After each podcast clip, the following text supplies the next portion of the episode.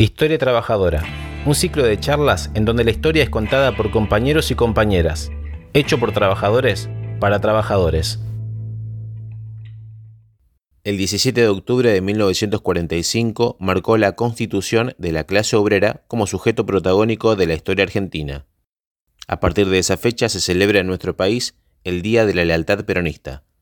Tomamos esta fecha como punto de partida para analizar junto a Pablo Rodríguez, delegado sindical de ATE, la relación del movimiento obrero argentino con el peronismo a lo largo de la historia.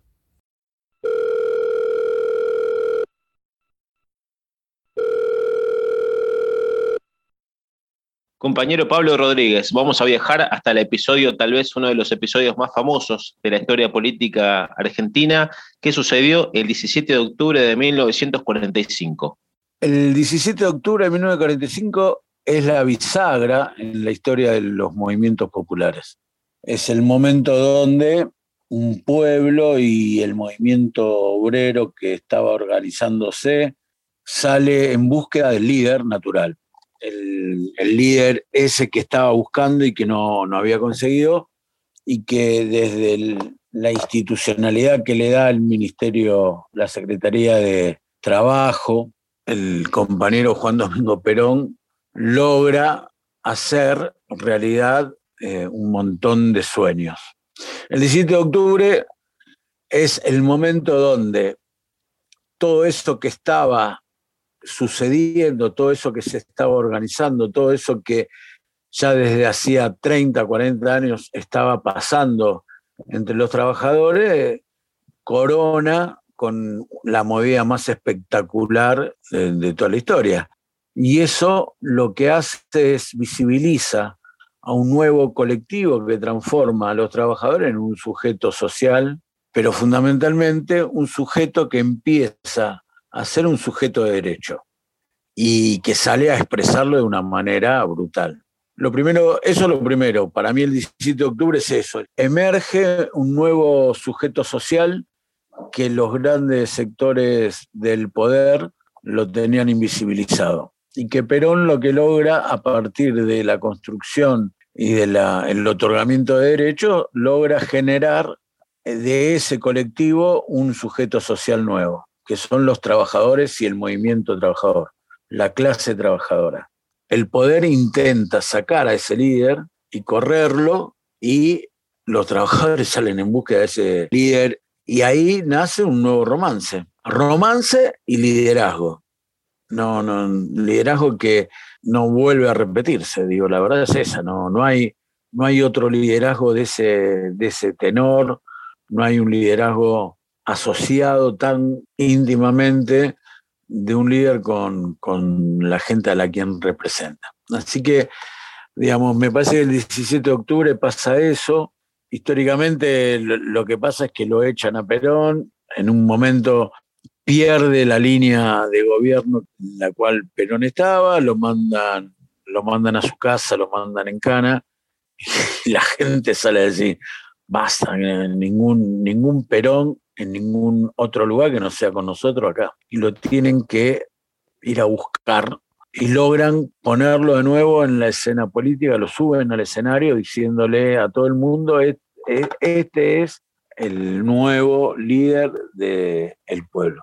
Hay que reconocer, por ejemplo, que el movimiento obrero es el que arma toda la movida, no es esta cosa romántica que la, gente sale cual turba. No, no, ahí había una organización, los cuerpos delegados, los dirigentes de base, organizan y pueden armar esa movida sin grandes aparatos.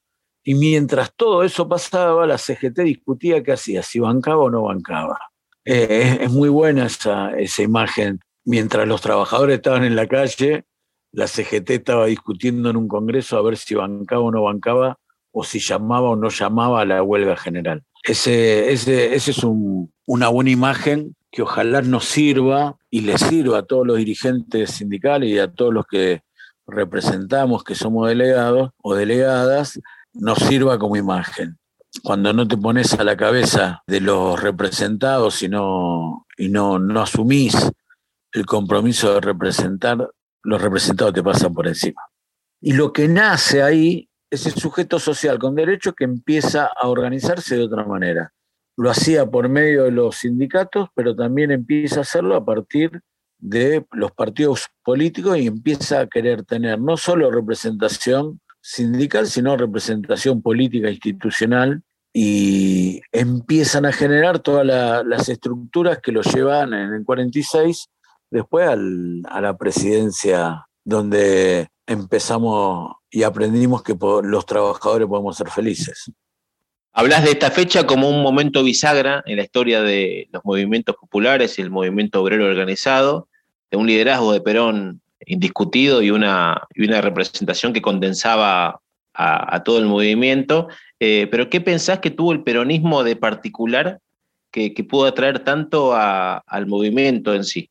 Yo creo que es al revés. Yo creo que el peronismo nace a partir del empuje y la organización de los trabajadores. La primera organización que banca a Perón y genera peronismo son los trabajadores, que después empieza a nuclear a otros sectores. Pero eh, en realidad el peronismo se nutre primero del pueblo trabajador, de las organizaciones de los trabajadores y después empieza a, a sumar otros sectores porque el, el, noviazgo, el casamiento es entre los trabajadores y el pueblo trabajador con Perón. Después empiezan a haber más hijos y otros familiares, pero en realidad el, matrimonio primero es ese, para mí, ¿eh? digo, hay otros que dicen otra cosa. Y lo que tiene que ver es, Perón no, nunca pidió nada, lo que pasa es que Perón es muy difícil eh, entender, porque todo el mundo dice de Perón dio juguete, dio comida, Sí, en realidad lo que entregó es dignidad y nos puso en pie de igualdad frente a los otros sectores, medios y a los poderosos. Y cuando uno puede mirar a los ojos al otro, te traen un actor que vos podés discutir de igual a igual, con mucho respeto, pero discutir de igual a igual. Esto es lo que logra Perón con los trabajadores. Y los trabajadores lo que hacen es, nosotros queremos a Perón. Entonces ahí, ahí se genera el peronismo no quiero ser ni muy romántico ni muy meloso, pero me parece que esa es la imagen que más nos cabe. Somos los primeros, los fundantes de ese peronismo. Y después el, el mismo trajín político y la institucionalidad del peronismo hace que el sindicalismo y el movimiento obrero organizado, que es fundamentalmente peronista, tenga vaivenes, vaya, venga, se peleen, se enojen, se amiguen, todo lo que después la historia que uno va viendo en lo cotidiano. Pero me parece que la respuesta sería al revés. Nosotros abrimos un cauce para que se metan los demás invitados. Hablas de un movimiento que fue fundado en los trabajadores mismos y que luego se genera una relación que se retroalimenta. ¿Por qué hoy en día los trabajadores no pueden forjar nuevamente un movimiento de esa magnitud como en ese momento, ni tampoco ningún movimiento político, ni tampoco ninguna corriente de pensamiento puede generar tampoco una identificación en el movimiento obrero o las masas populares?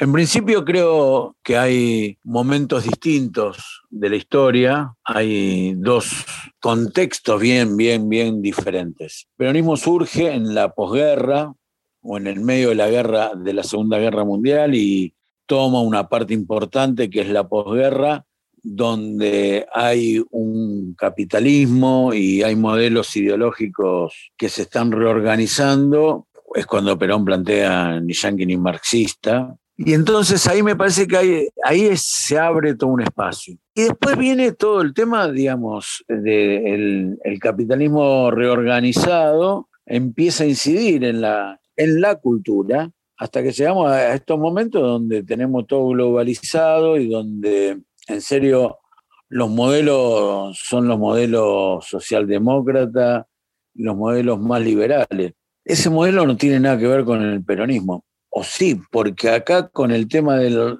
hay que ayornarlo, todo el mundo habla de un peronismo que, bueno, si no tiene que ver con el peronismo del 40-50, de los años que, como dijo un compañero muy querido, los años que supimos ser felices. Me parece que eso es lo que no entusiasma. ¿Qué es el peronismo hoy? Por un lado, el, peronismo de Perón, sin Perón no, no deja de ser peronismo. Y hay toda una corriente que dice que hay que construir un peronismo sin Perón, ese es Bandor. Pero también están los que dicen No, Perón lo que quiere decir es que hay que combatir al capital y entonces nos volvemos socialistas. Digo, el silencio de Perón en el exilio y la mirada de Perón en el exilio lo que hizo fue que todo el mundo pudiera sentirse identificado. Entonces hay un peronismo de Menem, hay un peronismo de Néstor, hay un peronismo de Dualde, hay un peronismo de Alberto. Digo, son todos peronismos y en el medio hay un montón de peronistas, digamos. La, falta de discusión política e ideológica del peronismo lo que logró fue esto, dejar de ser la representación que, que fue. Esto por un lado. Y por otro lado, el capitalismo pegó en los movimientos populares en, eh, en, la línea de flotación. Todos los años 60, 70 lograron que lleguemos a el fin de la historia del año 89, el derrumbe del muro y el mundo globalizado. Digo, en, ese mundo globalizado no hay movimientos populares, lo que hay, fíjense que ahora las nuevas resistencias están puestas por temática y no por cambio de sistema. Me parece que en ese marco no hay nadie que haya dado la discusión de marco ideológico y político para repensar al movimiento de los trabajadores de una manera que nos lleve a ese lugar donde nos llevó el peronismo de los 40-50 a ser protagonistas y actores que inciden en las agendas públicas. Hoy el movimiento trabajador no incide en la, agenda pública, eh, la agenda pública pasa por otros lugares y el movimiento obrero organizado está dejando ese espacio. Entonces, no, representa los intereses populares, representa el interés de los, muchas veces, y lamentablemente muchas veces están representando los intereses de los aparatos y no de los trabajadores y las trabajadoras. Me parece que es esto lo que nos pasa y es el gran desafío. Teniendo en cuenta al peronismo, lo que hay que recrear es en realidad hay que volver a pensar es que los sistemas de representación de los sectores populares están fragmentados y hay que repensarlos. Pero primero lo que hay que reconocer es que están en crisis y que hay que repensarlos, porque si uno no puede pensar eso, es muy difícil buscar soluciones o discutir o pensar por ese lado. Y aparte, cuando hablamos del peronismo, hablamos de Perón, pero también no podemos dejar de hablar de Vita era ese motor que te hacía mover, era esa sangre que hervía y ante la injusticia se movilizaba. No hay más quien represente a esa Evita. Evita motorizaba, Perón organizaba, institucionalizaba y, nos daba derechos. Digo, era un tándem ese. Hoy no hay más tándem y me parece que lo que también hay que buscar es un sistema de representación donde esos liderazgos ya no, no corren más. Por eso, digo, a partir de esto que, que, que, uno viene mirando, el sindicalismo y la clase trabajadora tiene como gran desafío volver a reencontrarse, no con el peronismo ese, sino con el espíritu del peronismo, que, pueda trascender la fragmentación de este momento y volvernos a, transformar en un sujeto político de incidencia en las políticas públicas, de incidencia en las decisiones en la agenda que hagan del pueblo trabajador un pueblo mucho más feliz y más eh, justo para, para, con todos eh, y que nos pueda reconocer con todas las diferencias. Eso implica empezar a repensar las representaciones.